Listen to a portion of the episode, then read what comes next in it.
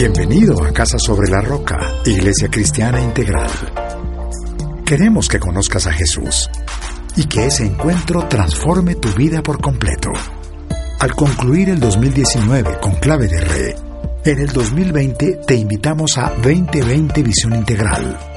Hoy Dios tiene un mensaje especial para ti. Es tiempo de disponer tu corazón. Bienvenido. Favor, saluda a su vecino, es amable.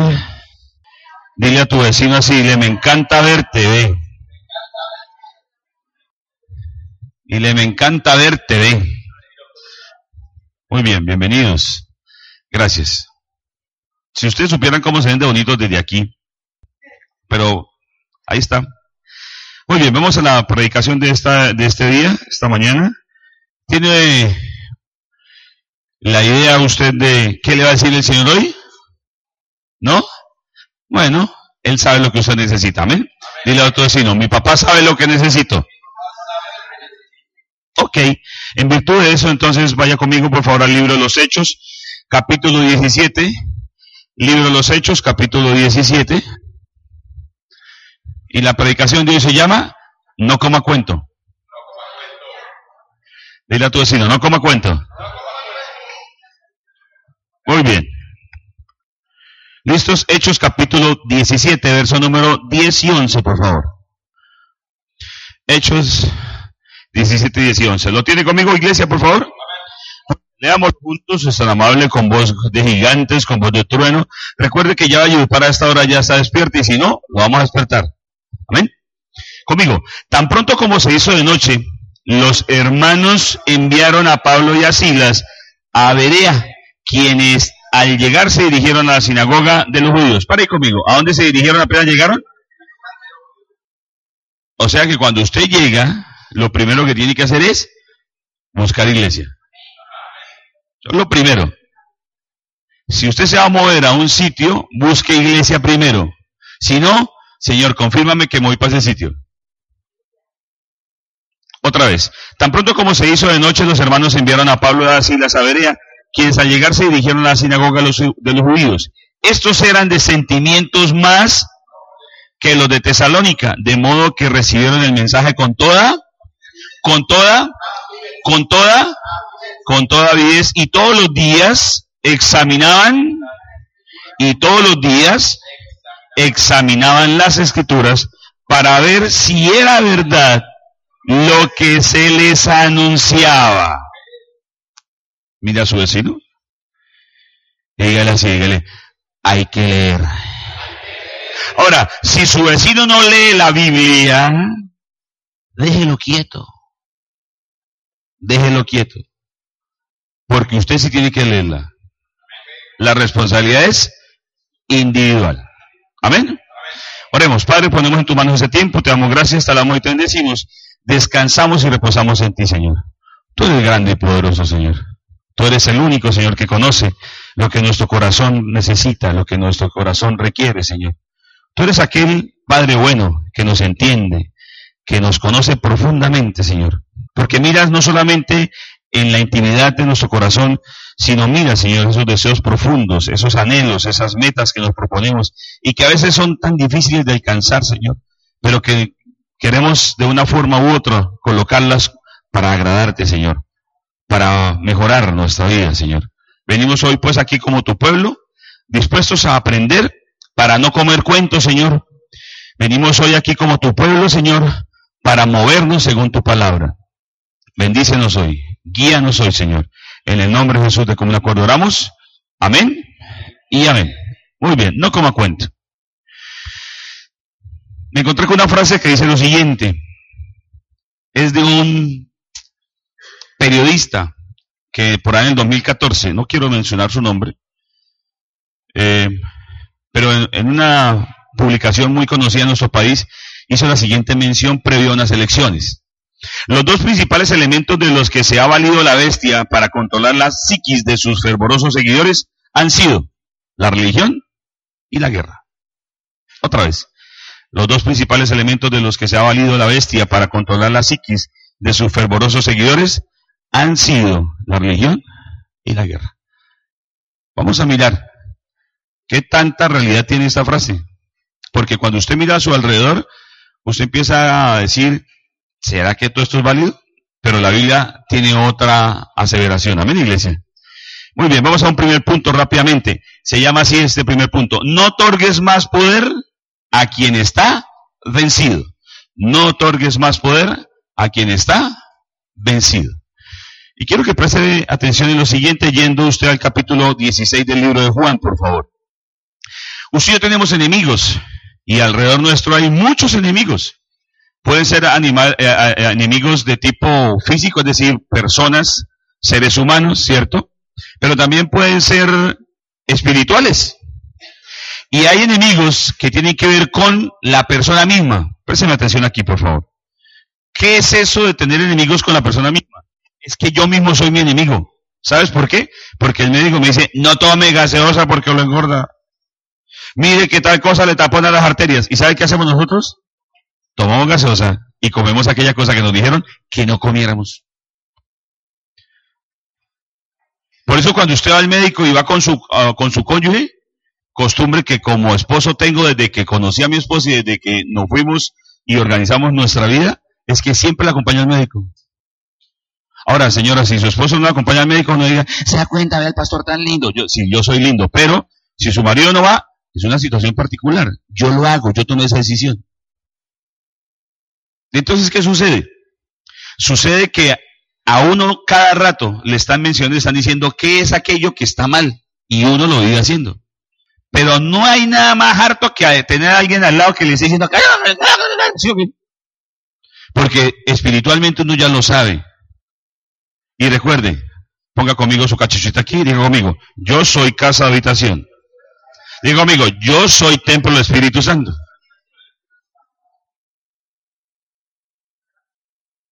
Con el Espíritu Santo tiene, no le agregue más. Es más, el que convence es el Espíritu Santo. Nosotros no convencemos. Voy a mencionar algo que me pasó junto con mi esposa. Mi esposa y yo estábamos embarazados. Y Adriana, antes de conocerla, fumaba y fumaba bastante. Yo fumaba por, por caché. ¿Sí? Cargaba una cajetilla de cigarrillos bien finos, sacaba de vez en cuando un cigarrillo y fumaba como, como los de las novelas y las películas de esos tipos simpáticos, así, que miran lo profundo allá en el horizonte, pensando en los negocios, ¿sí me entiende? Entonces, pasaban las hembras y me miraban y decían, wow, qué hombre, qué cigarrillo, qué cajetilla. Eso pensaba yo. Bueno, entonces, Adriana está embarazada y le digo yo un día que la saludo y le doy un beso. Y huelo percibo levemente un aroma a nicotina.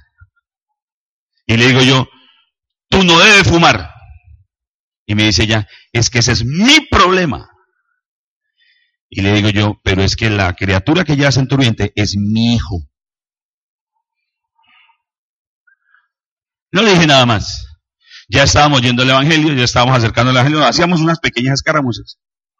Hasta que solamente un día cualquiera ella dijo, no fumo más. No fui yo, fue el Señor. Amén, iglesia. Entonces dile a tu vecino, problema mío. El problema de uno es que a veces mete uno en problemas al otro por problemas de uno. Por ejemplo, la persona que fuma, estoy colocando un ejemplo sencillo, la persona que toma, la persona que lleva su carro a altas, altas eh, estados de velocidad, el que conduce la motocicleta, el que le dice, vaya, dígale usted, y usted no le dice nada. Esa persona está generando un problema a su alrededor. Por eso el Señor dice, la palabra está ahí para ti, no para el otro, sino para. Amén.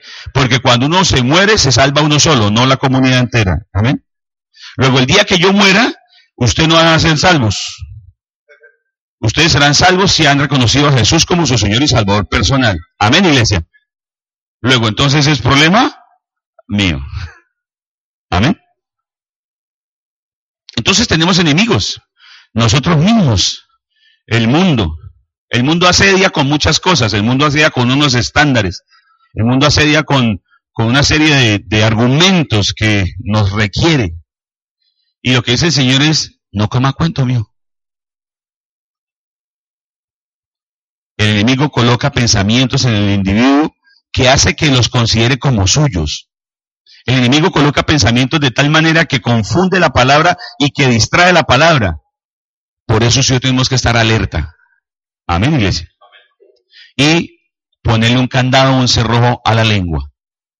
Porque la carne jala y la carne, y la carne hace comentarios que no debe, que el enemigo aprovecha para decir, papaya puesta, papaya comida.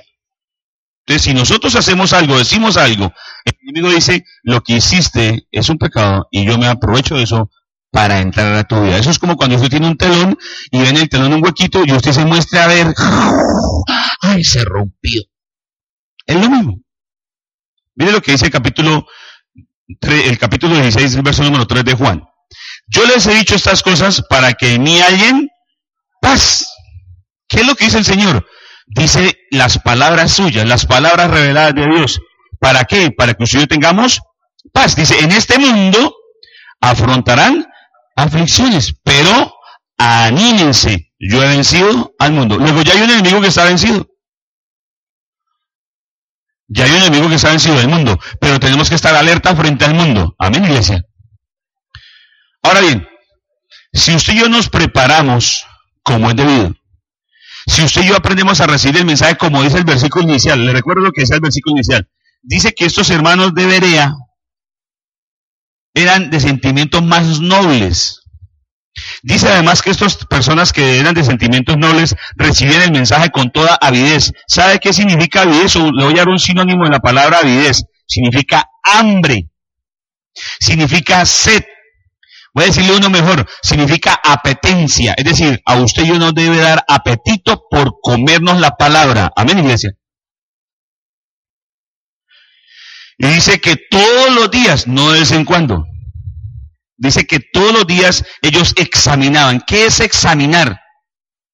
Es hacer un estudio cuidadoso, meticuloso, acucioso. No como cuando usted va al médico y con el respeto a los médicos presentes, porque yo sé que ellos lo hacen, pero tenemos que hablar algo en particular de la rama de la medicina. Llega usted al consultor médico, por lo general el médico está así. ¿Usted quién es? Jaime Atilio. ¿Qué tiene? Y empieza. Eso no lo puedo mandar. Un solo examen. ¿Qué quiere? ¿Orina? ¿Sangre? ¿Materia fecal? ¿Qué le hago? ese no se puede. Reclame la droga ya me dice. Y dice, fui al médico. ¿Y qué le dijo? Pues me mandó este papelito, no sé qué era. Algunos médicos hacen eso. Los de nuestros no hacen eso. Dile a tu vecino, menos mal de los de Casarroca no hacen lo mismo. Amén, hermano.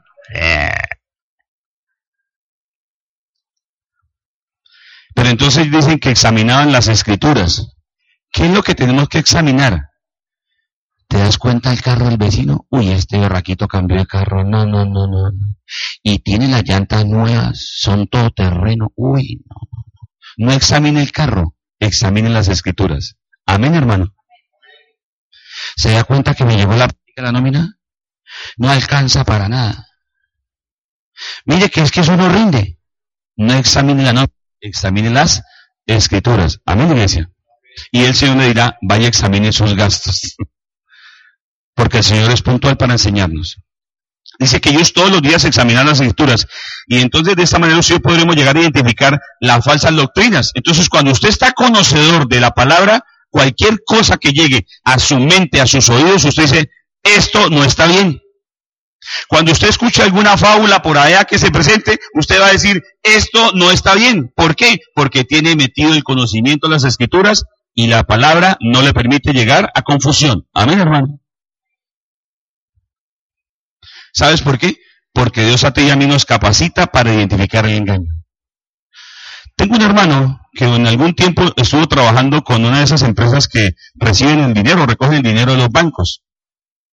Él decía que lo metían a un cuarto en donde ellos tenían que cambiarse de ropa y se colocaban unos overoles y entraban y tenían cámaras por todos lados, incluso en la parte de abajo para que no fueran a guardarse billeticos. Él decía, mira, porque él decía, negro, ¿cómo hace usted para, para identificar un billete falso? Porque ellos están contando, lo, le llegan todos los sacos de los bancos y empiezan, y ellos cogen y van sellando y arman paquetes y de pronto levantan la mano. Entonces llega un supervisor, mira el paquete, mira de dónde viene, registra y coge el, billete, lo acerca a la cámara y después lo destruye. Él decía, negro, ¿usted cómo hace para saber cuál es el bueno? Me decía, hermano, primero nos sientan con un poco de billetes y nos dicen, cuéntelos. Y todos esos billetes son buenos. No hay ni uno solo falso. Y le decía, ¿por qué? Me decía él, porque cada vez que yo tengo en contacto la verdad, soy capaz de identificar la mentira. En otras palabras, cada vez que tú lees y entre más tú lees esta verdad, cuando la mentira llegue a tu vida, tú dices, esto no es cierto. Porque el Espíritu Santo te lo está revelando y el conocer las escrituras te está diciendo, no coma cuento, mijo. Amén, iglesia.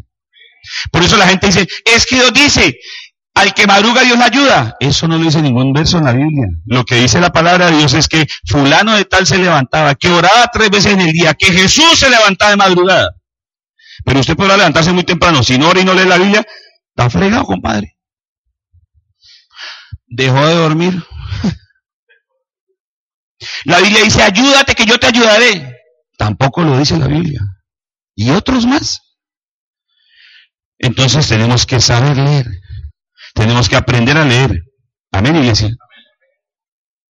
Voy a dar otro ejemplo. A usted y a mí no llegan por lo general por internet, por WhatsApp. Algunas cosas como por ejemplo la que me llegó hace unos días atrás. Nace en Brasil un niño con las manitas pegadas. Y entonces los médicos le hicieron una cirugía y despegaron sus manitas. Y de pronto se dieron cuenta que en ellas, en esas manitas había una piedra y en esa piedra decía lo siguiente, Jesús viene pronto. ¿Le llegó a usted? Entonces después el hermano que está ahí bien, bien, bien metido en la palabra, dice lo siguiente. Dice, hermano, Jesús viene pronto. Lo dice la Biblia. Amén. No hemos descubierto nada. Estamos confirmando algo. Claro, Jesús dice, volveré. Estamos en los últimos días, en los días finales. Pues Jesús viene pronto. La se ha incrementado. ¿Qué significa? Que Jesús viene pronto. Usted y oramos para que el Señor no tarde en venir. Jesús viene, punto. Pero el hermano dice, un hermano cogió este, esta, esta noticia y se la mandó a un hermano que tenía un problema. Y ese hermano apenas la recibió, la mandó a diez más y recibió su milagro. ¿Sabe cómo se llama eso? Brujería. No es más. Porque utilizan la palabra de Dios para hacer cadenas. Y eso es brujería. O usted no ha ido, o usted no fue, porque si quiere, me, invita a comer, hoy almorzar puede ser, bueno, no, no, otro día. Y le cuento a cuántos brujos fui y cuántos de esos brujos tenían detrás de ellos un poconón de Cristos, un poconón de imágenes, hasta rezaban el Padre Nuestro, pero invocaban demonios. Luego podrá ser muy santo lo que están contando, pero si le dicen a usted, haga esto para que reciba esto y esto y esto, eso es mentira del diablo. Amén, hermano. Entonces Dios te dice, no, no coma cuento. Dios Padre al enemigo se lo advirtió desde el comienzo de los tiempos, en lo que se llama el protoevangelio, es decir, de aquí sale todo el evangelio, es decir, las, nuevas, las buenas nuevas. En Génesis capítulo 3.15 dijo así el Señor, pondré enemistad entre tú y la mujer. Y dice así, y entre tu simiente y la de ella. ¿Cuál simiente? ¿Cuál simiente? La de ella. Dice así, su simiente, ¿cuál simiente? La de ella. Te aplastará la cabeza. ¿Quién venció a Satanás? Jesucristo. El hijo nacido de mujer, como canal biológico, pero no es la madre de Dios. Porque si fuera la madre de Dios, entonces Dios no sería Dios. Dios no tiene mamá. Amén, hermano. Pero usted que ven las imágenes de algunos cuadros pintados por famosos pintores. A una mujer parada pisoteando la culebra. Mentira. No es María la que aplasta la cabeza, es la simiente de María. Dile a tu vecino, no coma cuento. En otro usted ve a San Bartolomé montando un caballo con una escarafanda, con una cosa así de acero y clavando la espada al dragón. Diga a su vecino, no coma cuento. En otro usted ve al arcángel San Gabriel, así blandiendo espada con Satanás, chin, chin, chin, y de pronto Satanás hace, ah. Dile a tu sino, ah. ¿Y sabes qué hace el arcángel Gabriel? Cuando el Señor le dice, ve y toma el cuerpo de Moisés y escóndelo, entiérralo en un lugar en el desierto para que el pueblo no vaya a venerarlo. Murió días y todo el mundo, ay Dios bendito, bendito, ay Dios bendito, sácame mi milagrito, papito lindo. En Bucaramanga hay una niña que estaba patinando, sufrió un accidente y murió, y esa china tiene más flores que cualquier, que la floristería enfrente, porque ella es el milagrito. Usted no es de los que a veces va, o a veces iba a la tumba de su papá, su mamá, su abuelo, la que fuera, que ya haya muerto y le tocaba la cara, la, la piel, hola abuelita, ¿cómo estás? Aquí estoy. ¿Sí? Ay. Se llama brujería. No le po es que mi abuelita, su abuelita está en el cielo. ¿Para qué va al cementerio? Pues, no sé para qué va al cementerio. ¿Para poner flores? ¿A quién? La Biblia dice que ustedes no tenemos parte con este mundo cuando vamos a su presencia. Amén. ¿Ya? No coma cuento. Porque con, por medio de todas esas cosas han vuelto negocios y nos han venido atando para que nosotros vayamos siguiendo fábulas y mentiras y no sigamos el verdadero evangelio. Amén, iglesia. Entonces, ¿qué le dice el Señor a, Gabriel? Le dice, ve y toma el cuerpo de Moisés y entiérralo en un lugar desierto para que el cuerpo no lo venere. Y entonces dice que se presenta a Satanás a tratar de robarle el cuerpo. ¿Para qué? Pues porque a Satanás le importa saber dónde está el cuerpo para que le diga después a uno, Moisés está al lado de la piedra derecha del río, donde está cosa, ahí está Moisés, vaya a Entonces el otro, ay, aquí está Moisés, Moisésito, usted que me salvó, Moisésito, usted que me sacó. Moisés no nos salvó, Moisés no nos sacó, lo, lo sacó fue el Señor con todo su poder y su muestra de poderío. Amén, iglesia.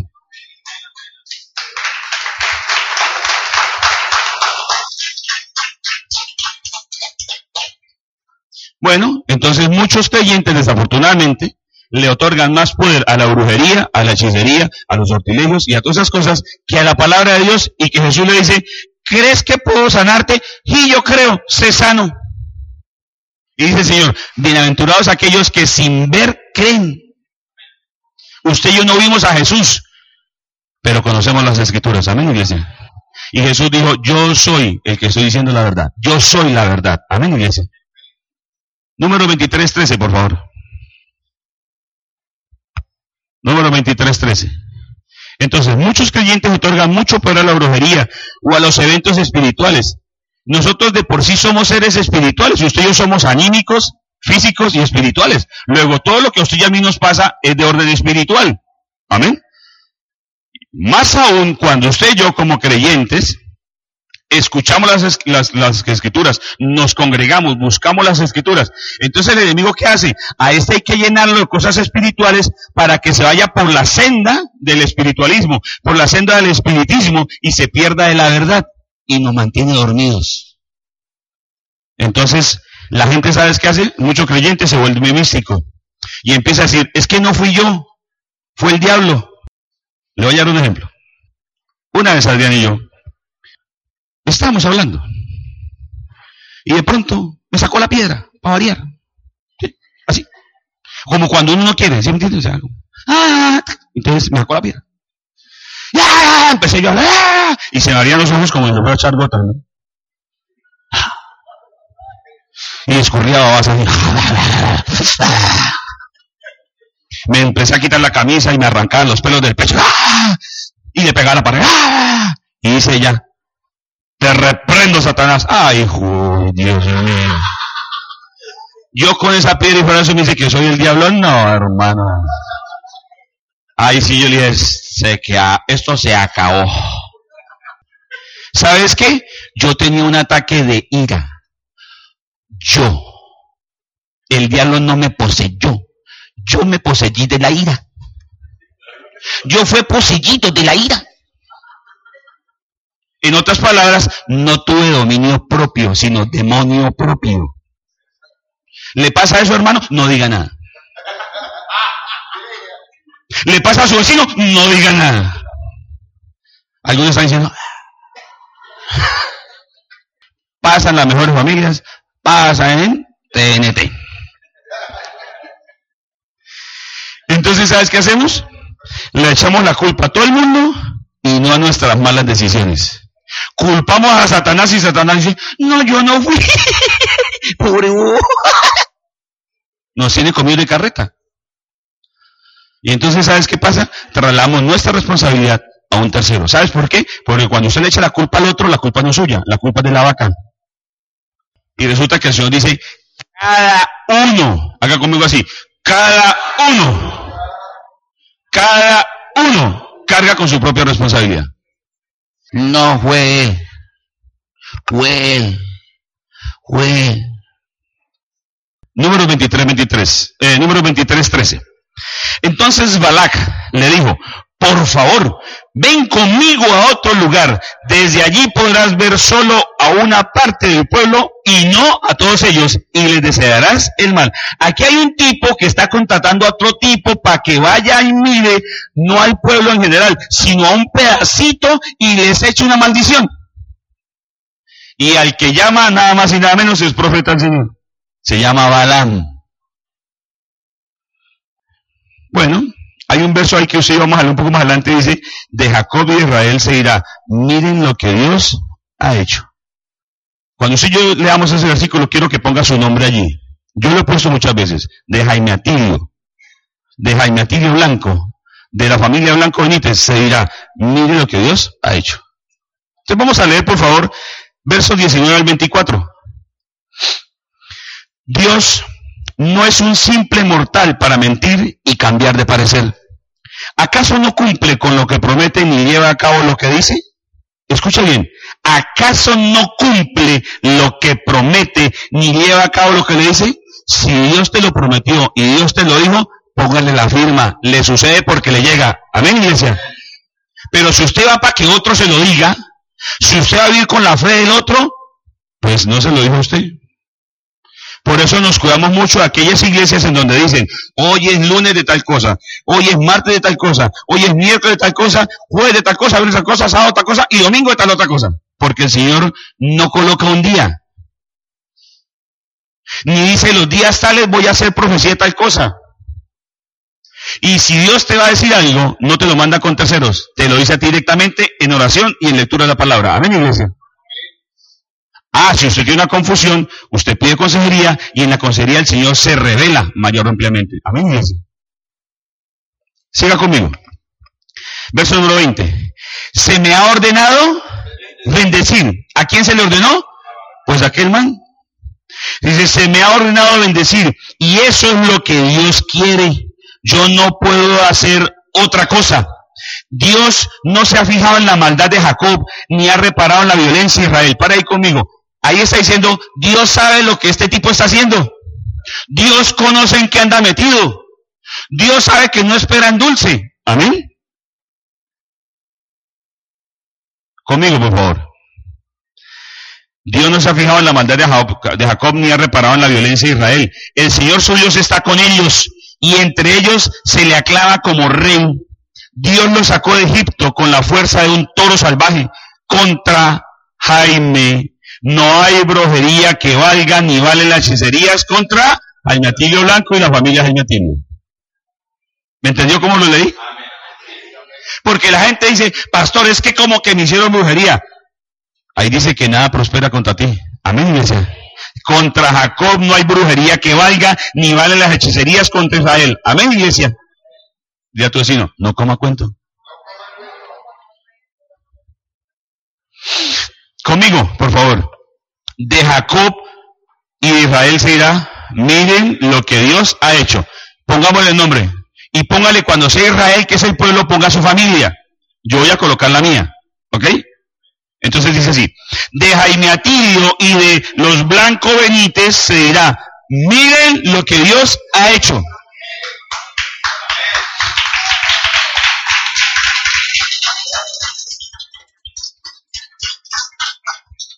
Imagínense usted a quién le está diciendo que mire.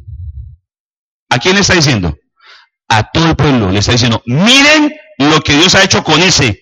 Miren lo que Dios ha hecho con esa familia. Amén, iglesia.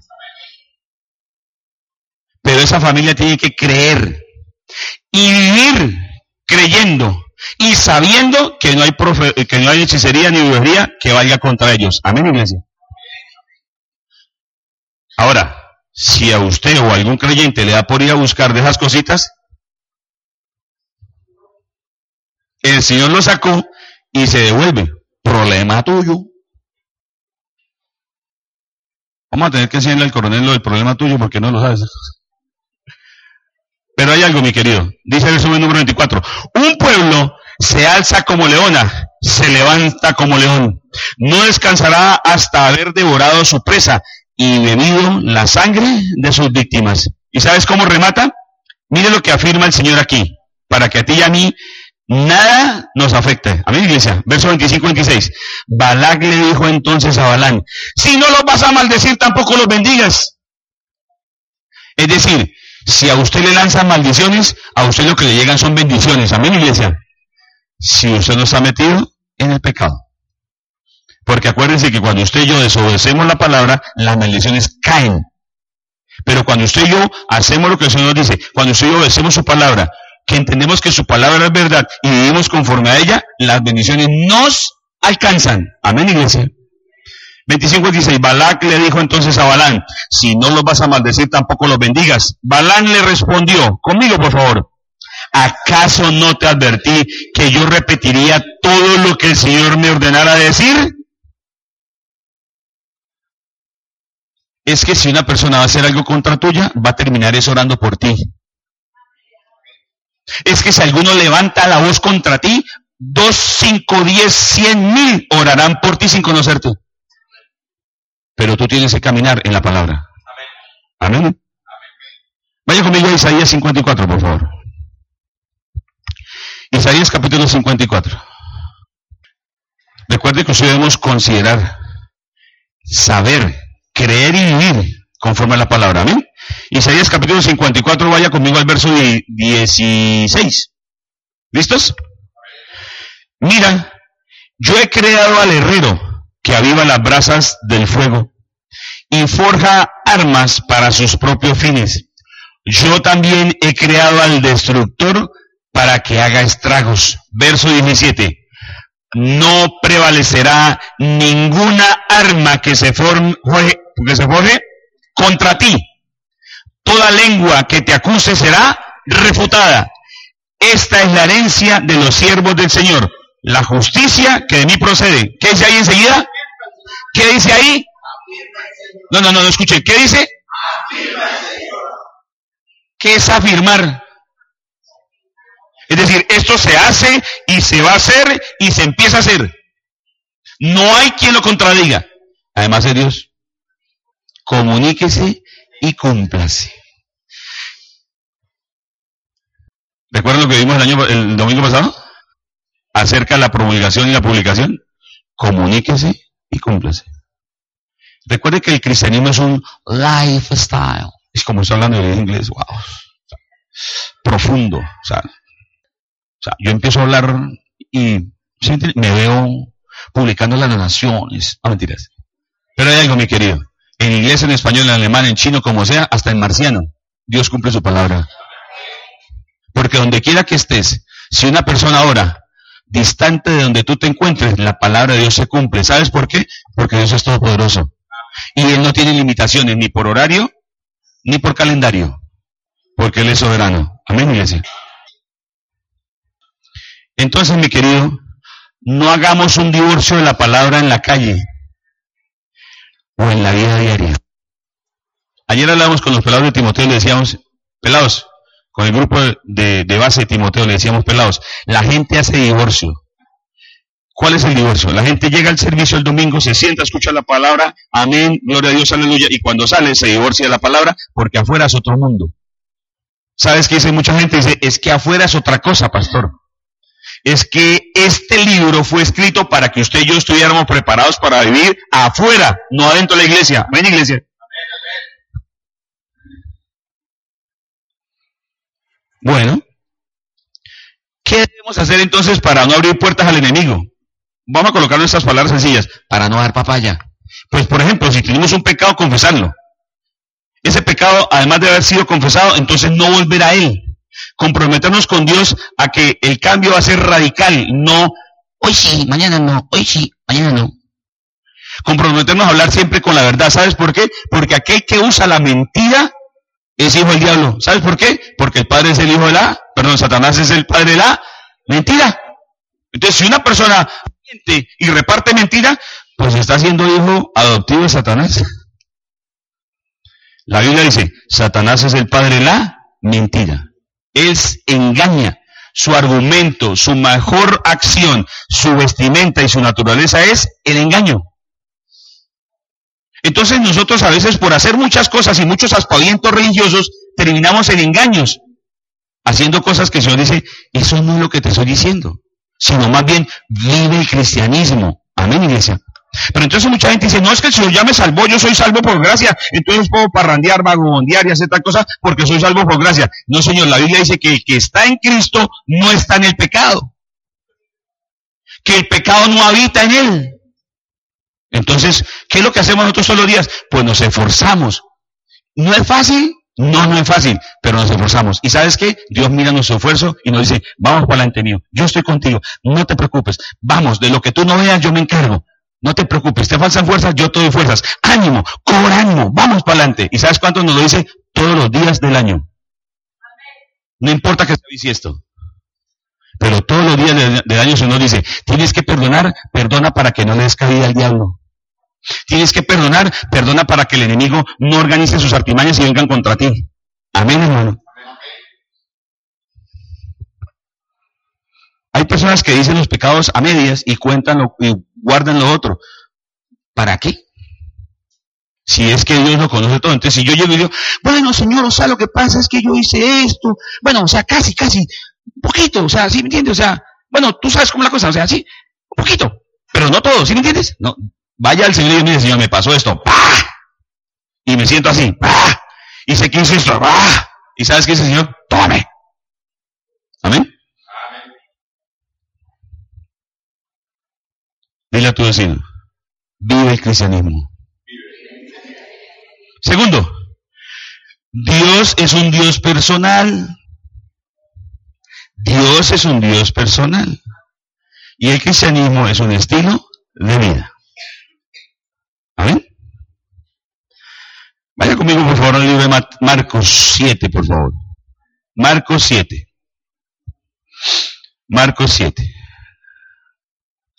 La gran mayoría de nosotros, por mucho tiempo y en algunas ocasiones, buscamos solucionar los errores, de los, errores trasladando los problemas y nuestras responsabilidades a los demás. Nuestras fallas, nuestras incompetencias, trasladándoselas o proyectándoselas a otros, o a las circunstancias o a los eventos. Entonces, por ejemplo, es que hizo algo que no, no puedo perdonar. Es que continuamente lo hace. ¿Sabe qué dice el Señor? Perdónalo cada vez que te ofenda. ¿Sabes qué dice el Señor? No tengas en cuenta la ofensa. Pásala por alto. El Señor nos dice, mantente alerta porque tu enemigo busca, como un león rugiente, busca a quién va a devorar. Dice el Señor, cuando hay un pecado yo abro una puerta para que tú salgas por allí. Entonces debes estar alerta, debes estar atento para que esa puerta se abre y usted salir corriendo por allí. O sea que al pecado hay que huirle, no hay que coquetearle. Amén, iglesia. Entonces, en Marcos 7:20, usted va a darse cuenta que el Señor no hace ninguna distinción de pecado. Mire lo que dice allí, acompáñeme allí. Dice, luego añadió, lo que sale de la persona es lo que la contamina. Verso 21, porque de adentro del corazón humano salen los malos pensamientos, la inmoralidad sexual, los robos, los homicidios, los, los adulterios, la avaricia, la maldad, el engaño, el libertinaje, la envidia, la calumnia, la arrogancia y la necedad. Escucha ahí, 23, escucha allí. Dice, todos estos males, pare conmigo, pare conmigo, todos estos males. ¿Cuál dijo Jesús que era peor? Jesús dijo, este póngase pilas porque este es más delicado, papi. O Jesús dijo, nene, este es un pecado rosado, este es un pecado negro pilas. ¿Él dijo eso? ¿Qué dice el Señor allí? ¿Qué dijo el Señor allí? Todos. Y diga conmigo, todo es todo. Todos estos males vienen de adentro y contaminan a la persona. ¿A quién? ¿A quién? ¿A quién contaminan? ¿A quién? ¿A quién? A mí. A mí. A mí. Por eso, ah, sí, hay pecados que traen unas consecuencias y afectan a mis entornos. Sí, claro que sí. Afectan a mi cónyuge, afectan a mis hijos, afectan a mi trabajo, afectan a mis finanzas, afectan, afectan a mi salud. Sí, claro que sí. Pero me afectan es a mí. Amén, iglesia. Yo he dicho muchas veces de manera muy coloquial un verso, un refrán que dice, el muerto al, el muerto al, al hoyo y el vivo al, porque el que se muere se va. El muerto no saca la calle y dice, ¿qué está pasando allá? No han barrido la casa, llegó tarde, el muerto ya, el muerto no tiene nada que ver con este mundo. Por eso la persona tiene que tener presente que su vida personal, su vida, su intimidad, sus acciones diarias lo afectan es a él, pero repercuten en los suyos. Y cuando eso pasa, estamos siendo egoístas. Porque la gente dice que eso es problema mío, eso me importa a mí, eso no te afecta, pero está dañando a los demás. Y podemos ver sufrir a otros y resulta que no nos está afectando. No, sí nos afecta, más adelante nos va a afectar. Porque el Señor algún día nos va a llamar y decir, ven para acá, se te dio esto, ¿qué hiciste? ¿Por qué no hiciste lo que debías hacer? Voy a decirle algo, a veces nosotros no hacemos algo como padres, pero afuera alguien hace eso que usted y yo tenemos que hacer. O a veces usted y yo no hacemos algunas cosas. Uno de nosotros fallece y el que queda vivo le toca hacer lo que el otro no hizo. Por eso hay que unirnos y de común acuerdo desarrollar el, proceso de crianza en la casa. Entonces usted ve que no hay distinción. Dice, todos estos males. No hay estratificación de pecados. En Gálatas 5.19 dice el apóstol, dice que esas son las acciones que hay de la carne, el fruto, es decir, lo que sale. El fruto de la falta de perdón es la amargura. Entonces vemos a cristianos resentidos, amargados, dolidos. Los vemos sin procesos y sin deseos de avanzar. ¿Por qué? Pues porque tiene una raíz de amargura que se sentó en donde? En una falta de perdón con una persona por un evento particular. Otros porque viven en una mentira. Otros porque viven en las nubes. Viven a toda en sueños. No viven aterrizados. Conmigo, por favor, en Mateo 7, están amable. Y entonces nosotros muchas veces, como trasladamos nuestra responsabilidad, trasladamos nuestra vida a los demás y culpamos a por nuestras, nuestros eh, fracasos o nuestras inoperancias, por eh, eh, nuestro destino en particular, entonces decimos no es culpa mía y no asumimos el rol que debemos asumir. Entonces, el que tiene que perdonar eres tú, no el otro. El que tiene que cambiar eres tú, no el otro.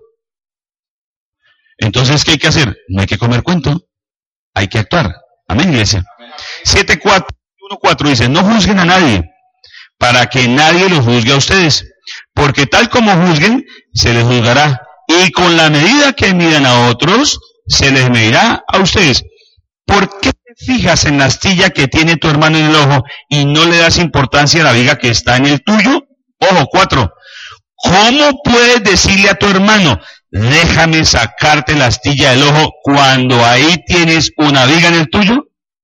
Y entonces uno va a decir, pero, pero perdón, pastor, es que yo no tengo por costumbre chismear, calumniar, mentir o tal o otra, otra cosa.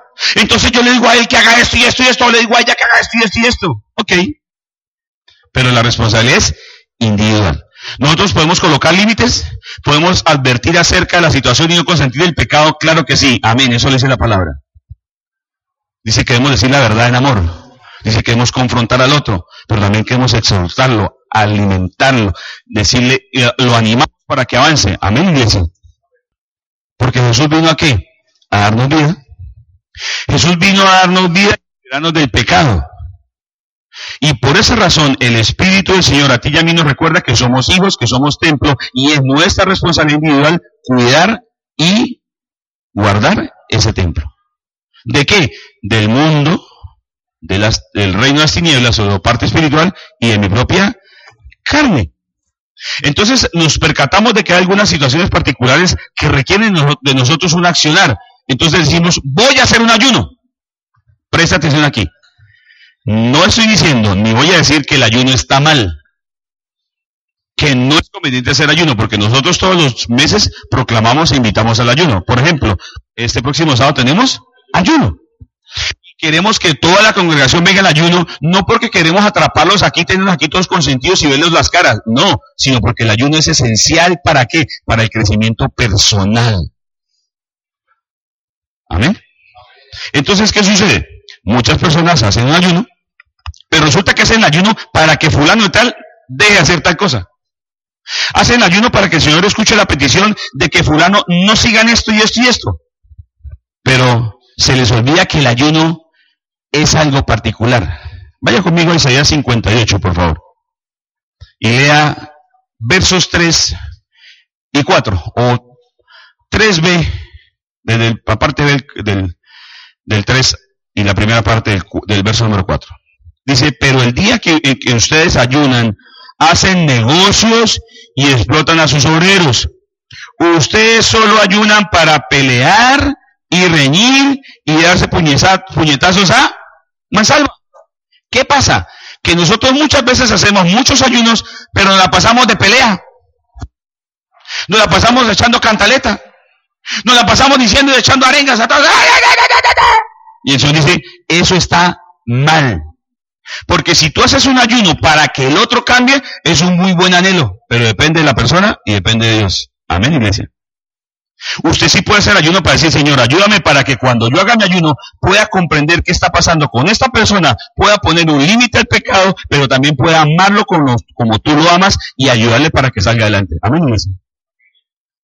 Ayúdame a no consentir el pecado. Verso número 5. ¿Acaso el ayuno que he escogido es solo un día para que el hombre se mortifique? Entonces la gente empieza a ayunar y aquí en la región hay una particular enseñanza de algunos pastores, bastante errada por cierto. Hermana, su, esposo tiene un amante, ayune por él. Entre usted más ayune, su, su esposo va a dejar a esa mujer. Sí, claro, deja esa y coge a otra. Hay otra que dijo así con esto, dígale usted cójale las partes íntimas y coja aceite de oliva y de las partes íntimas. Y ore así, Señor, que cuando llegue donde esa mujer la vea inmunda y que ella lo huela a él inmundo, horrible, para que lo desprecie y vuelva a mí. Raya con la brujería. ¿Qué tiene que ver los calzoncillos con la, con la inmoralidad del otro? Nada. La inmoralidad tiene que ver con una decisión de la persona. La ropa no tiene que ver con eso. Ah, que se puso calzoncillos rojos, ponga de pilas porque los calzoncillos rojos, según el mundo, son para enamorar. ¿Por qué vas a comprar calzoncillos rojos? Porque soy liberal de nacimiento. No, mentiras. Ahora no vayas a satanizar los calzoncillos. El pastor dijo que los calzoncillos rojos eran pecado. No, le advierto. Yo tengo rojos. Mira, nosotros, nosotros hacemos ayunos como personas porque buscamos tener fortaleza espiritual para nuestras decisiones. Nosotros buscamos hacer ayuno, por ejemplo, yo para dejar de ser tan volado de genio. Pero mi ayuno puede ser con la barriga bien llena, habiendo comido un churrasco con buena yuca, una cachetada de suero encima, y empezar a decir, Señor, a partir de este momento no vuelvo a hacer lo que estoy haciendo porque me da pena contigo, porque me la paso peleando con mi mujer, peleando con mis hijos, me la paso peleando con mi vecino y a ti eso no te gusta. Entonces, a partir de ese momento decido hacer el ayuno. Y ahí en adelante, mi comportamiento debe ser como dice el Señor.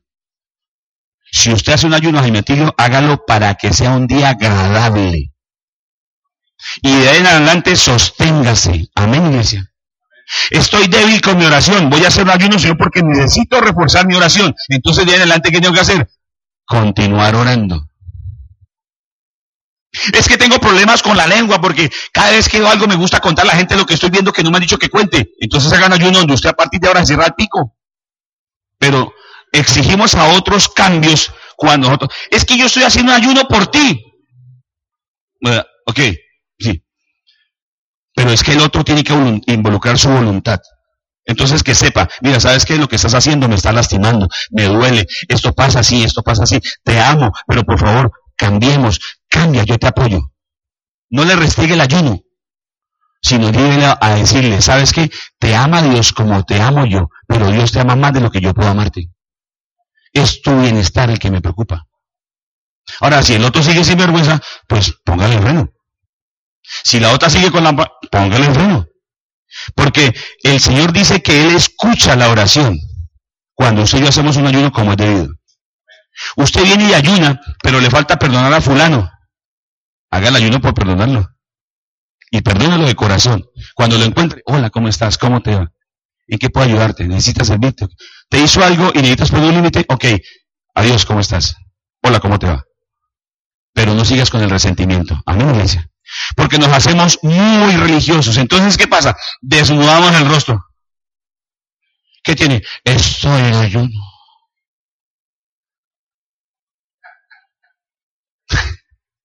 no tiene que vernos. El día que tú estés haciendo ayuno, ponte simpático. Así. Peínese. Huela rico. Perdone. Tome decisiones de cambio. Amén, iglesia. ¿Sabes por qué? Porque el cristianismo es un estilo de vida. Y mi Dios, nuestro Dios, es un papá y es un Dios personal. Amén. Señor, mira, esta persona no está cambiando. Señor, mira todo lo que hace me afecta. Ya le puso un límite, Señor. Por favor, obra en él. ¿Y sabes qué dice la palabra? Dice que él escuchará y él responderá. Amén.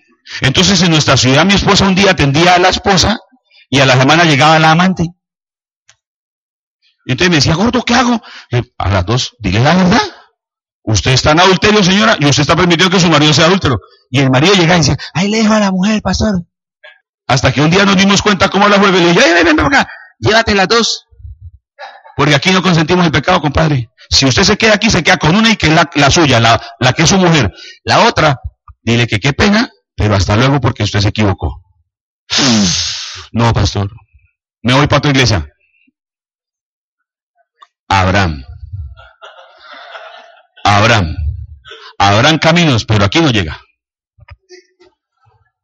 No, porque el tema, mi, querido y estimado consiervo del Señor, hijo del Señor, no es dejar de ayunar y colocarnos en hacer ayunos para dejar que pasen cosas cuando usted y yo tenemos la mentira guardada.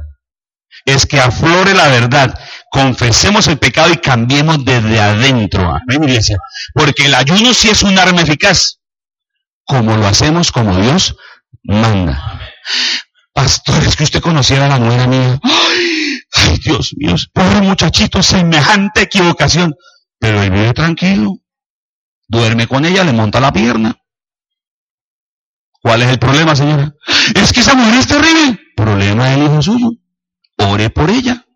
Ore por él. Déles consejo y evítese discusiones. Amén.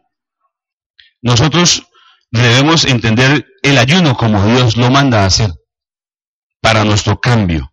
Cuando usted y yo cambiamos, las demás personas ven el cambio y dicen, aquí está pasando algo, eso está moviendo algo, ahora me toca a mí el cambio. Amén, iglesia. Yo he cambiado, mira cómo he cambiado. Chévere.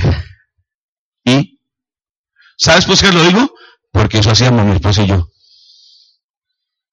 Yo le decía, mira que yo he hecho esto, Adriana, mira cómo he cambiado. ¡Ah! Y seguía todavía con mal genio. El cambio es personal. ¿Qué hacía yo? Señor, ayúdame a comprenderla, ayúdame a amarla, ayúdame a verla, como tú la ves. Pero sobre todo ayúdame a cambiar para yo aportarle a ella.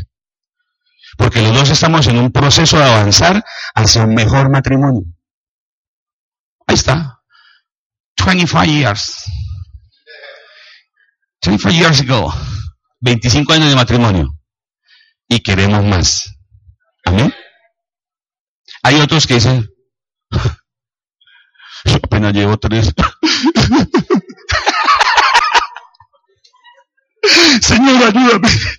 Ese pastor es un santo. Voy a tocarlo. No. Hay una canción, hay una canción de Rubén Blas que dice, decisiones. ¿Se la saben? Ah, ustedes son muy evangélicos. Hay que saber de vez en cuando una canción del mundo para poder atacar, ¿sí me entiende? Pero dice, decisiones, todo cuesta. Todo cuesta. Tú debes tomar una decisión y te va a costar, sí, pero mantente en ella porque Dios te da a ti la capacidad, porque Él te dio un espíritu de amor, poder y dominio propio. Y es para tu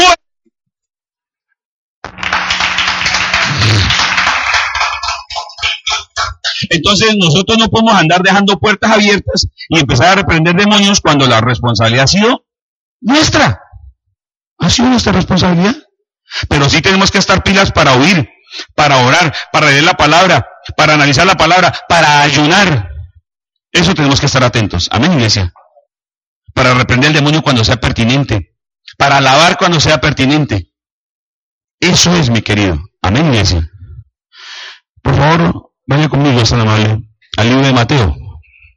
Verso número 6. Mateo 6. ¿Listos?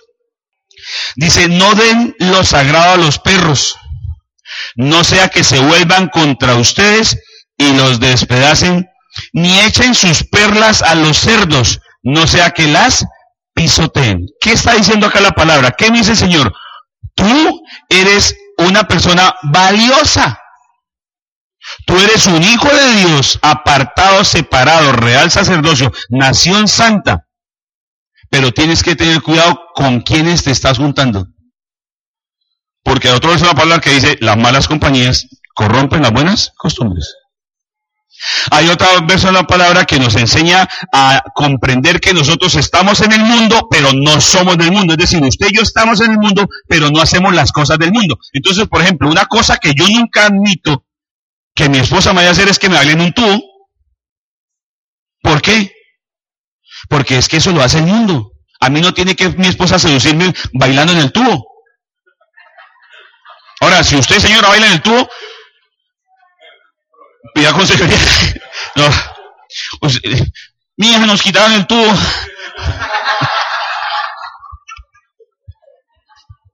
No, mira, lo quiero llevar a esto. A usted y a mí nos enamora la decisión.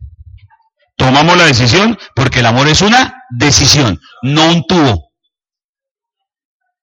No el coqueteo y el flirteo como lo hace el mundo, es mi decisión.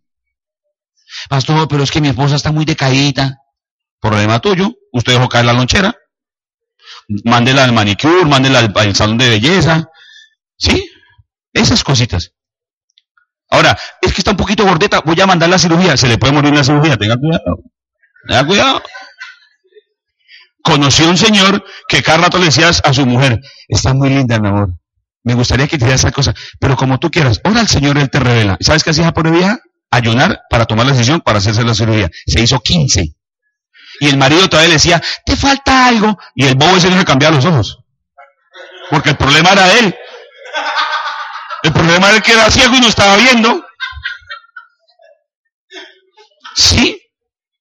Nosotros tenemos que entender que nosotros somos templo sagrado. Amén, iglesia. Pero yo no tengo que colocarme un chicle para salir en bicicleta a montar y hacer ejercicio para bajar los abdominales y andar coqueteando. Ni tampoco puedo ponerme a bailar en un tubo o dejar que mi mujer viva en un tubo para ir enamorado. Yo tengo que ir enamorado porque tomé la decisión de enamorarme de esa mujer y esa es la mujer que tengo. Amén, iglesia. Eso es así de sencillo. Yo tomo ejemplos particulares porque es lo que estamos viendo a diario en nuestras calles. Amén, iglesia. Bueno, ¿qué dice? Dice, ni echen sus perlas a los cerdos, no sea que las pisoteen. Entonces muchas veces nosotros lo que hacemos es ir y empezamos a dar a otros cuando el Señor nos dice, no te preocupes, no es porque tú des, más bien que te vean para que ellos cambien, porque ellos cambiarán porque te han visto el cambio, no porque tú les estás dando. Amén, iglesia. Verso número 12, por favor. Así que en todo traten ustedes a los demás tal y como quieren que ellos los traten a ustedes. El mundo cambió la frasecita, ¿cierto? ¿Qué dice el mundo? ¿Ah? ¿Qué es lo que dice el mundo? Que no le hagamos a los otros lo que no quiere. No, aquí no dice el Señor eso, dice el Señor dice así, dice, trata al otro tal como quieres que ellos te traten a ti. Si tú estás tratando a los demás a patadas, entonces los demás, tú les vas a decir, a mí me gustan las patadas, agárreme a patadas. No. Si tú respetas a otros, entonces tú le estás diciendo a los otros, a mí me encanta que me respeten, entonces ven y respetan. No dice el Señor Jesús. Así que en todo, en todo, traten ustedes a los demás tal y como quieren que ellos los traten a ustedes. Dice, de hecho, esto es la ley y los profetas. También dijo el Señor Jesús, ama al otro de la misma manera como te amas a ti mismo. Pero no dejes que el otro te pisotee. Amén, iglesia. Tercero, muchos son los que te miran y te escuchan. Diga tú así, no, no coma cuento. Conmigo, por favor, en Hebreos 12, es tan amable. Hebreos capítulo 12, por favor.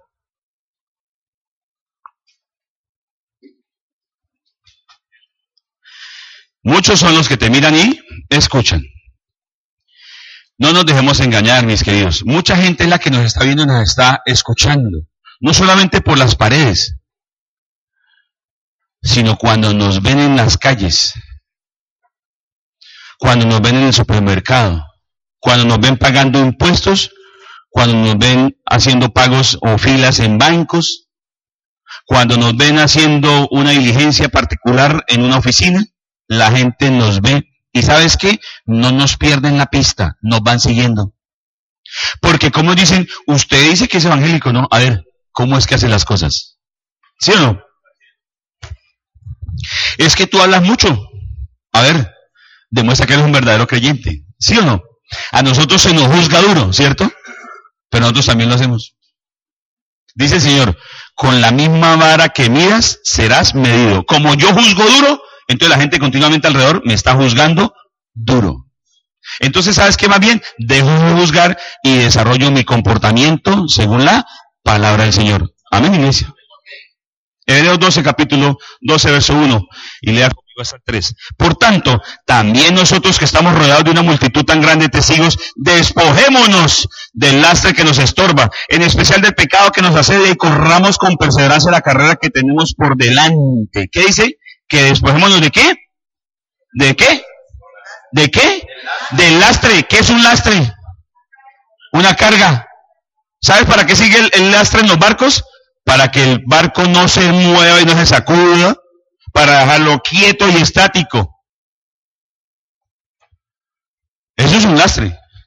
Cuando le dicen a una persona que está subiendo un globo de eso aerostático, le dicen, suelte el lastre, entonces cogen las bolsas de arena y empiezan a botar la arena y entonces el globo se empieza a elevar. Suelta el lastre. Aquí el lastre está diciendo, señores, que nos deja anclados, nos deja quietos, nos deja estáticos, no nos permite movernos. ¿Sabes qué hace? Nos estorba. Pero el Señor dice aquí, en especial el lastre de cuál? Del pecado. El lastre del pecado. Porque hay un lastre que no me deja avanzar. Es que lo que hizo no tiene perdón. Es que lo que hizo no tiene cómo llamarse. Ese lastre te amarra. Pero también nos amarra nuestro pecado. Amén, iglesia. Dice, y corramos con perseverancia la carrera que tenemos por delante. Verso número 2. Por favor, conmigo.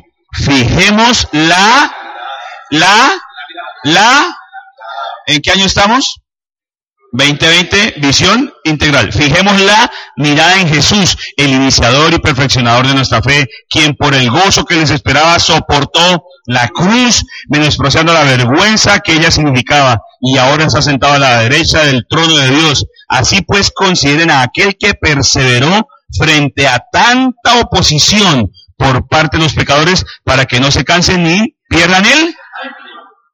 ¿Qué quiere el Señor que tú y yo no hagamos?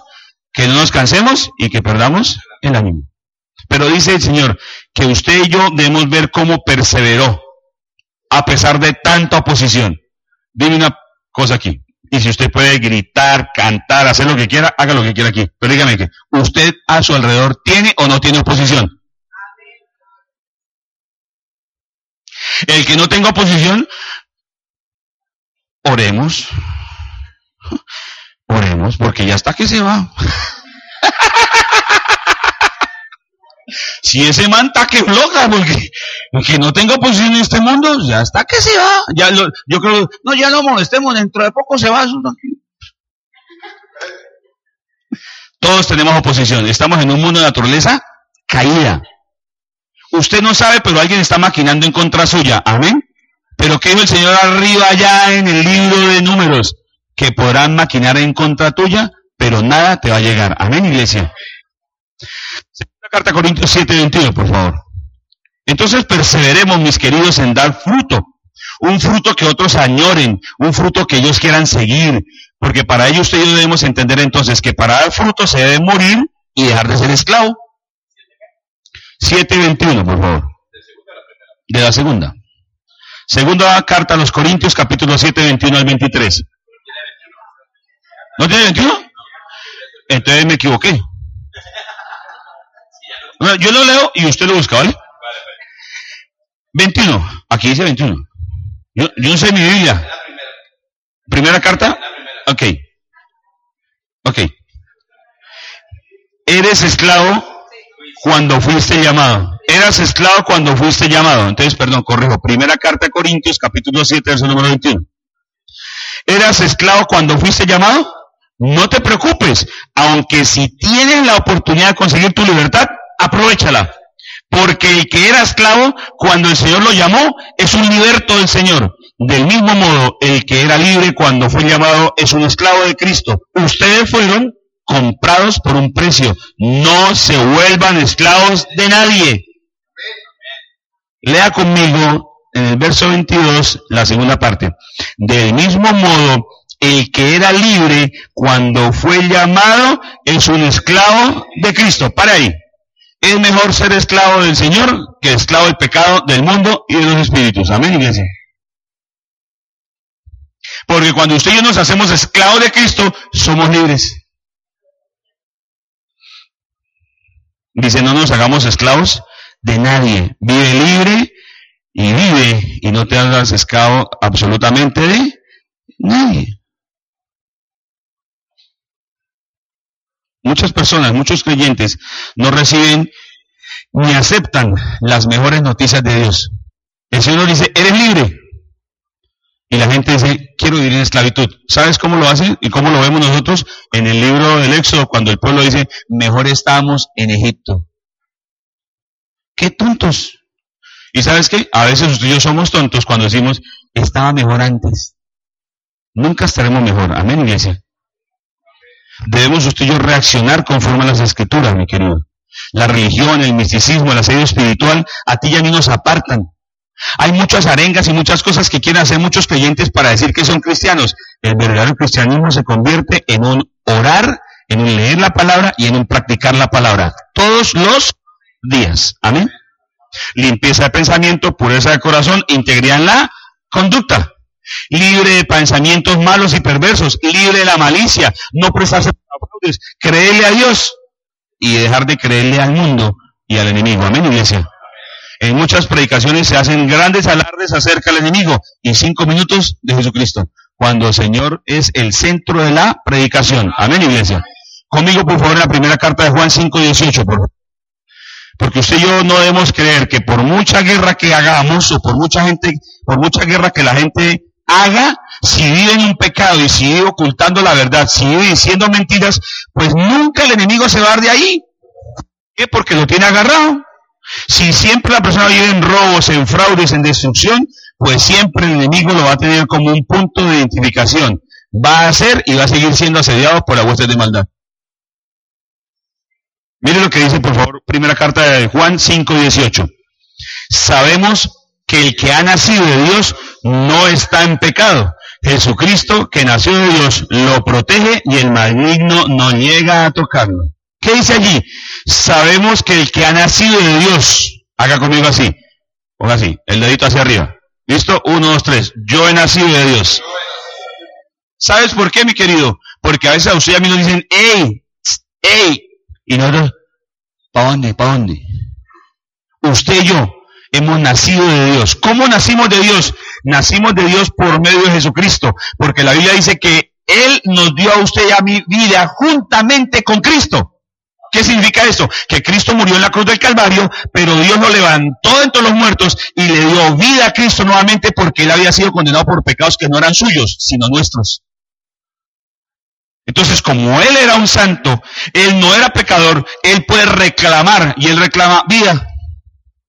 Entonces Dios Padre le da vida y cuando sí hacemos a Jesucristo nuestro Señor y Salvador personal, no a la iglesia, no al pastor, no, me bajo por el lado derecho, primero a la derecha, uy, me está rascando la mano, me va a llegar plata, son, me rasco a la izquierda, reprendo al diablo, un mundo que me abra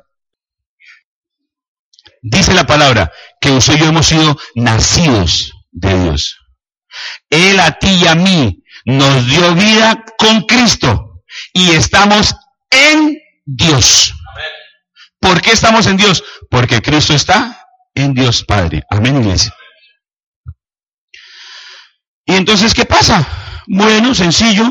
Dice que el que ha nacido de Jesucristo, nace de Dios, perdón, Jesucristo que nació de Dios, lo protege. ¿Quién me protege a mí? ¿Quién te protege a ti? Jesucristo. ¿Usted se imagina? ¿Sabes qué hace mucha gente? Ángel de la guarda me hizo me desampara en ocho días. ¿Se lo saben? Nunca lo... Ah, oh, pobrecito. Uy, en la casa nunca dejaron eso. Mira, muchas cosas hacemos nosotros como padres y muchas cosas hicieron nuestros padres. Pero a usted y a mí Dios se reveló para que no hiciéramos lo mismo. Ustedes somos los que cambiamos. Ustedes es lo que estamos entregando una generación, una generación nueva que enfrente un mundo que va camino a destrucción. Pero ustedes somos los responsables de ese mundo nuevo. Por eso tenemos que equipar bien a los muchachos. Es nuestra responsabilidad. Entonces no es el ángel de la guarda, es que si su hijo ha crecido en el proceso del evangelio y ha estado en Roca ese muchacho el día de mañana va decir, Jesús, ¿sabes qué? Te necesito. ¿Por qué? Porque Dios no tiene nietos.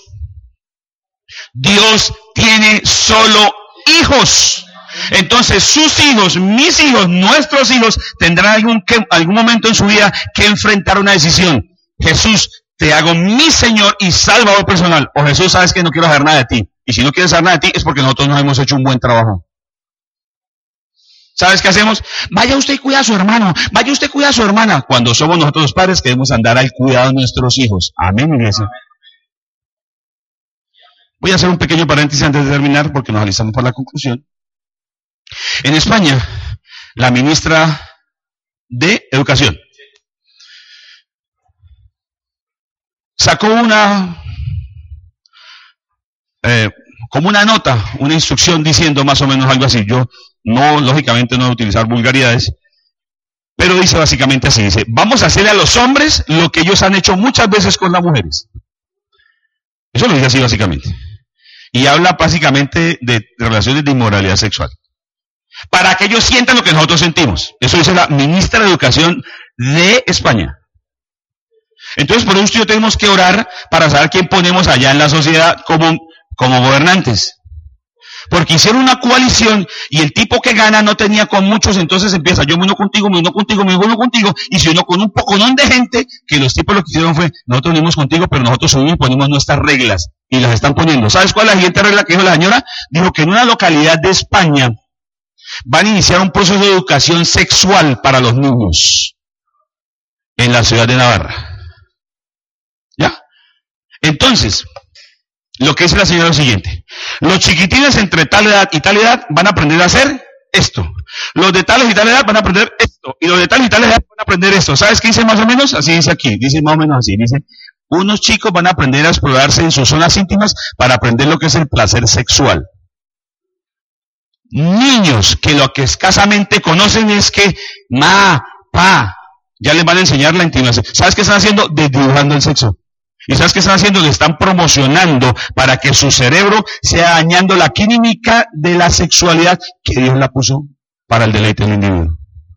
¿Sabes qué más le dijo? Vamos a ir a los colegios y vamos a enseñar a los muchachos a que aprendan a reconocer, a reconocer sus pensamientos, porque van a poder entender cuándo un pensamiento les sirve y cuándo no. Entonces van a poder identificar cuándo es niña, si es niño, y va a caminar en el propósito de hacerse niña aún siendo niño. ¿Sabes qué le está diciendo? Que el demonio va a entrar y va a decirle qué van a hacer los muchachos el día de mañana. ¿Sabes de qué está lleno España? De borrachos y de perosos que no trabajan. Y eso llega aquí en estos días a Colombia. Si ustedes nos ponemos el coto y decimos, no, no coma cuento, compadre. No crea que todo es sencillo y que, ay, sí, vamos a reprender al diablo. Usted y yo tenemos que dejar la mentira atrás, dejar las cosas que venimos haciendo, las prácticas del pasado que venimos haciendo para venir a empezar a caminar en santidad, porque la Biblia dice que Jesucristo es el que me protege y que el maligno no llega a tocarme. Eso es lo que dice la Biblia. Amén, iglesia. Hay otro que es un jueguito Hay varios jueguitos, pero hay otro que es un jueguito que cogen los muchachos y empiezan a jugar con el jueguito y quedan enlagunados con el jueguito. Ponen el jueguito a que los muchachos maten gente como locos o maten zombies como locos. ¿Sabes qué están haciendo los muchachos? Están viendo videos de cómo se suicida la gente. Están viendo videos cómo hay asesinatos, porque en la red hay cómo mostrar asesinatos. Eso es lo que pueden estar viendo nuestros hijos. Por eso nosotros tenemos que estar pilas que están haciendo. Y hay una neuropsicóloga que dijo exactamente esto. Los muchachos al ver muchos videos generan en ellos una dopamina que les produce un placer enorme. Y por eso los muchachos se vuelven agresivos, perezosos, se aíslan porque no les permitimos ver esos juegos y entonces se vuelven irascibles. Usted tenemos que tener cuidado porque el maligno viene tras los nuestros. Y usted y tenemos que tener cuidado porque sencillo es esto. No tenemos que andar reprendiendo al diablo, tenemos que vivir una vida santa nosotros. Amén, iglesia. Esforzándonos cada día por mejorar nosotros en nuestra relación personal con Dios. Amén, iglesia. Eso es cristianismo, un estilo de vida.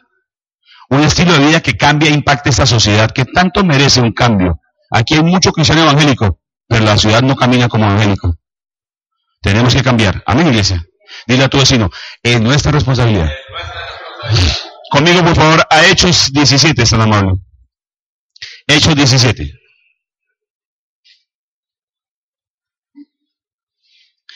Hechos 17. Vamos del verso 10 hasta el 12, por favor. Tan pronto como se hizo de noche, los hermanos enviaron a Pablo y a Silas a Berea, quienes al llegar se dirigieron a la sinagoga de los judíos.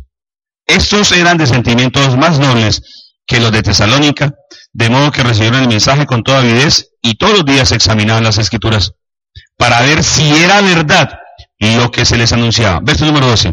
Muchos de los judíos creyeron y también un buen número de griegos, incluso mujeres distinguidas y no pocos hombres. Tú llegas a esas mujeres y tú llegas a esos hombres. Tú llegas a ese buen número de extranjeros, porque en esta ciudad estamos todos y todos afectamos a esta ciudad. Hagamos que esta ciudad sea de Cristo. Amén, iglesia. Padre, oramos en el nombre de Jesús de común acuerdo. Te alabamos y te bendecimos. Sabemos que Dios llegó a tu corazón con una palabra especial. Repite en voz alta esta sencilla oración. Amado Jesús, te doy gracias. Reconozco que soy pecador, pero también reconozco que tú, Jesús, eres Dios, que te hiciste hombre, moriste y resucitaste.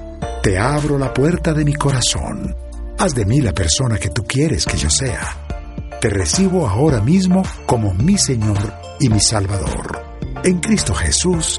Amén. Si acabas de hacer esta oración, la palabra de Dios dice que naciste de nuevo, que eres una nueva persona. Te invitamos a dar el siguiente paso en tu proceso.